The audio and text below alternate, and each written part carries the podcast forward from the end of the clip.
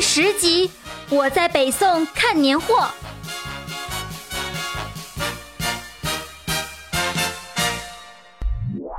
铃铛神秘树枝时空跳跃。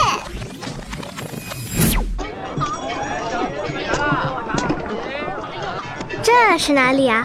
这里就是北宋的首都开封府，也就是今天的河南省开封市。看来我们来到了宋代了。哇塞，好热闹！古时候也有这么多人，这么多商店，河里还有好多船呢。对啊，北宋时期啊，开封作为首都，是全国最繁荣、最热闹的城市。瑶瑶，你看路上的这些个商店，挑着担子的卖货郎，街边卖小吃的人，还有河上载货的船只，让我一下子想起了一幅古代的名画。什么画呀？哈哈，我知道，一定是张择端的《清明上河图》。张择端是北宋时期一个很有名的画家，那幅画画的就是当时开封城里的热闹景象。这些街道、河流和桥，简直都和画里一模一样。那我回去也要看看这幅画，是该看一看，这可是国宝级的画呀。不过我们还是要先去瞧瞧这些人在买些什么春节年货。新年必备佳品，看一看，瞧一瞧哟，随便看，随便选。这些是什么呀？真好看哟！看您几位这穿着打扮的，是西洋来的客人吧？这是我们大宋国新年必备的装饰品，叫做翻胜，是用绸布和纸做成的燕子、蝴蝶、雄鸡等等漂亮形状的。哎哎，您瞧，是不是做的栩栩如生啊？小姑娘，买一个吧。翻胜是用来干什么的呢？不知道了不是？我跟你说啊。翻胜啊，是戴在头上，或者是挂在花下，显得多漂亮啊！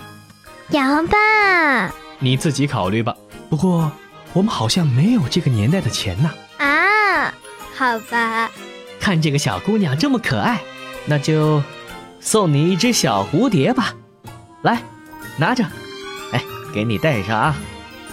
嗯，真漂亮。谢谢叔叔。不用不用。哇，小铃铛，我好看吗？老板，过年的东西还有什么特别的吗？哟，那可就多了。你看着这本新的历书嘛，肯定得买一本回去吧。历书是什么呀？就是日历书，不过比现代的更详细。不仅有日期、节气，还有当天适合做和不适合做的事情。现代人在手机上就能看日期，以前可是没有的哦。所以历书是非常重要的，不然啊，连今天是哪天都不知道。对对对，他说的没错。不过，手机是个什么玩意儿啊？呃，不重要，是我们那儿的另一种历书。哎，老板，为什么这个盘子里把水果和树枝放在一块呀？对哦，好奇怪。这个呀，叫做百事吉，就是希望所有事情都能吉祥如意的意思。你们看，这个盘子里的树枝啊，是柏树的枝丫；水果是柿子和橘子。这三样东西名字的第一个字连起来是什么呀？柏树，第一个字是柏，柿子柿，橘子橘，那就是百事橘。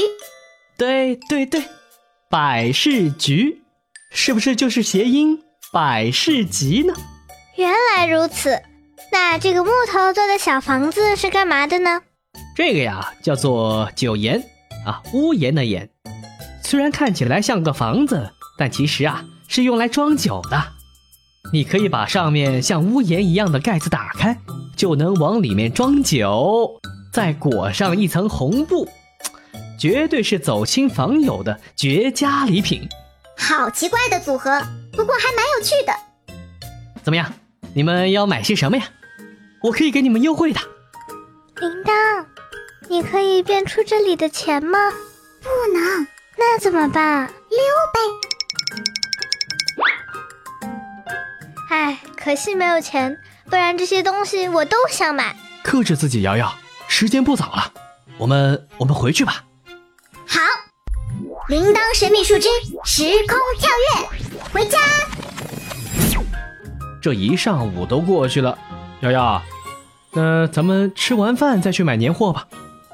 咦，瑶瑶，你怎么了？找什么呢？我头上的蝴蝶翻身呢，不见了。因为这是宋代的东西，我们穿越的时候是带不回来的。啊，那我们待会可以再买一个吗？只要你在这个年代可以找得到。铃铛，改变时间进程的事我可不能做，先走了。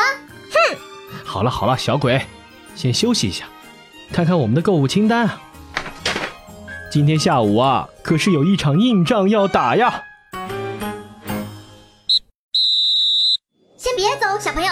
接下来是我声音精灵小铃铛施展声音魔法的时间了，我要改变声音喽，仔细听，能听出是谁吗？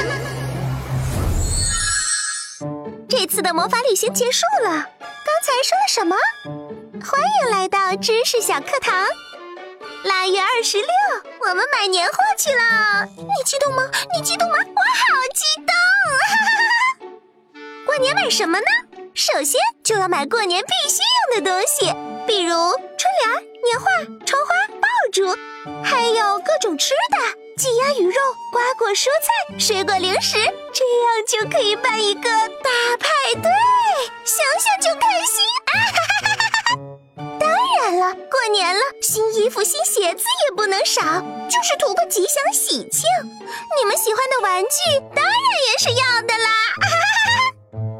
这些东西有吃的，有穿的，有用的，有玩的，做好大采购，过年派对不用愁。现在可以买的年货越来越多了，小朋友们，你和爸爸妈妈今年买了什么年货呢？我是猪年守护者，让我们一起开启二零一九猪年春节奇妙旅行吧！